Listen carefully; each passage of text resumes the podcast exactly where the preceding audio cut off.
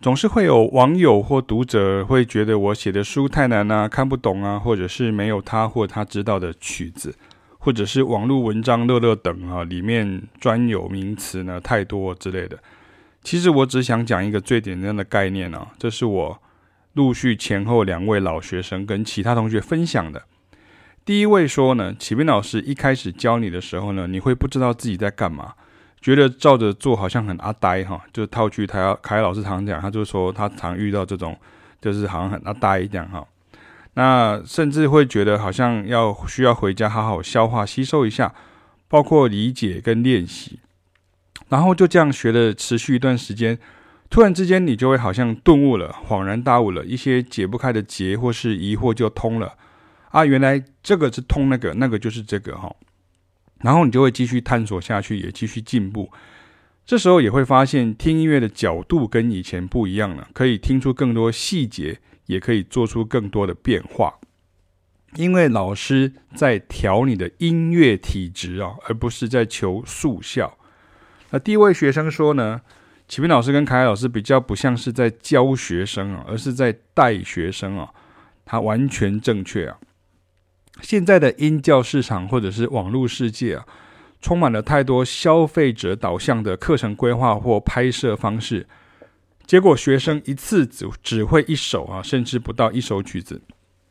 而且不知道可以怎么活用与运用到其他的曲子上。或是自行创作或编曲时该怎么用，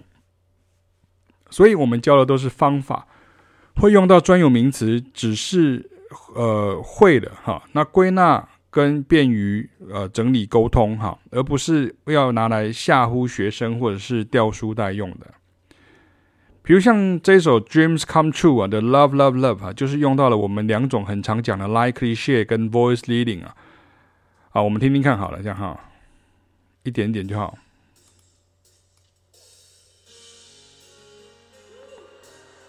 有没有听过这首歌？是不是以前的歌？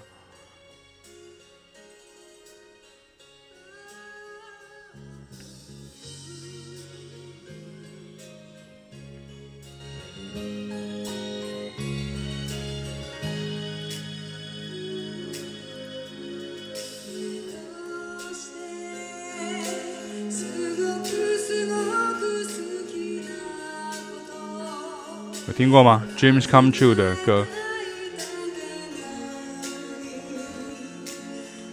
所以你看，像这首 Love Love Love，其实我们在乐理上就会说，就是 Likely Share 跟 Voice Leading。可是你看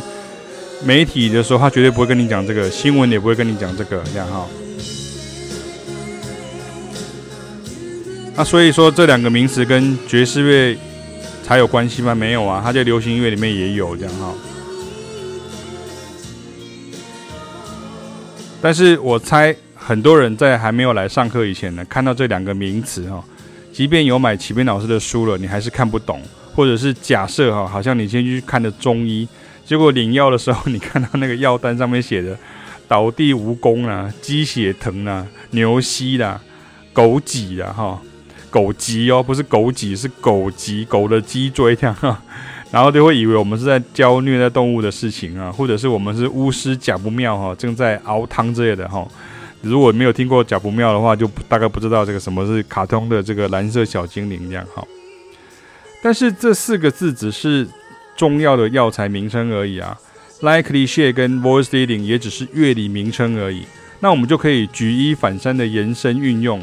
其他哪些曲子也有这样用。哪些和弦进行出也可以这样用，那编曲配和弦的时候也可以怎么想？而前述很多这种音乐的音教市场跟网络世界，就是把这种当归啦、川穹啦、茯苓啦、木耳啦、红枣啦、何首乌啦、决明子啊这种常用的这种中药的食材，或者是这种就是炖炖汤的这种食材，你把它当做神药在卖，这样哈。可是我觉得说去呛那些其实是很浪费时间，而且没有意义的。学生，如果你真的想学哈，机缘也到了哈，天时地利人和啊，那就会来找我们学习。只是我们不能做不实或者是夸大或者是哗众取宠的广告宣传来招生，或者是推广我们的活动。尤其是我们教的音乐类种啊，绝大多数是原来在台湾相对陌生、被误解多年，甚至张冠李戴、缺乏风气的类种。甚至像爵士乐本身呢、在全球人类世界中也是属于小众音乐，只是我们强调的是那个来龙去脉，还有熏陶养成。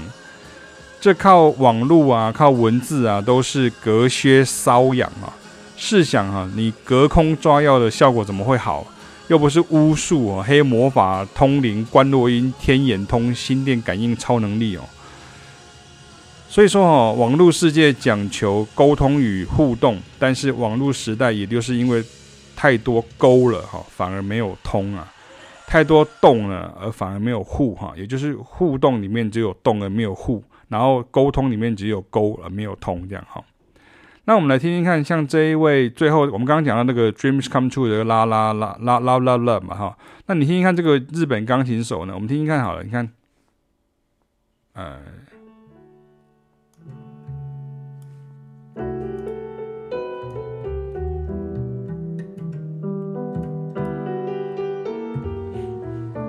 他这个弹法跟凯豪是很像，左手弹贝斯的声音，然后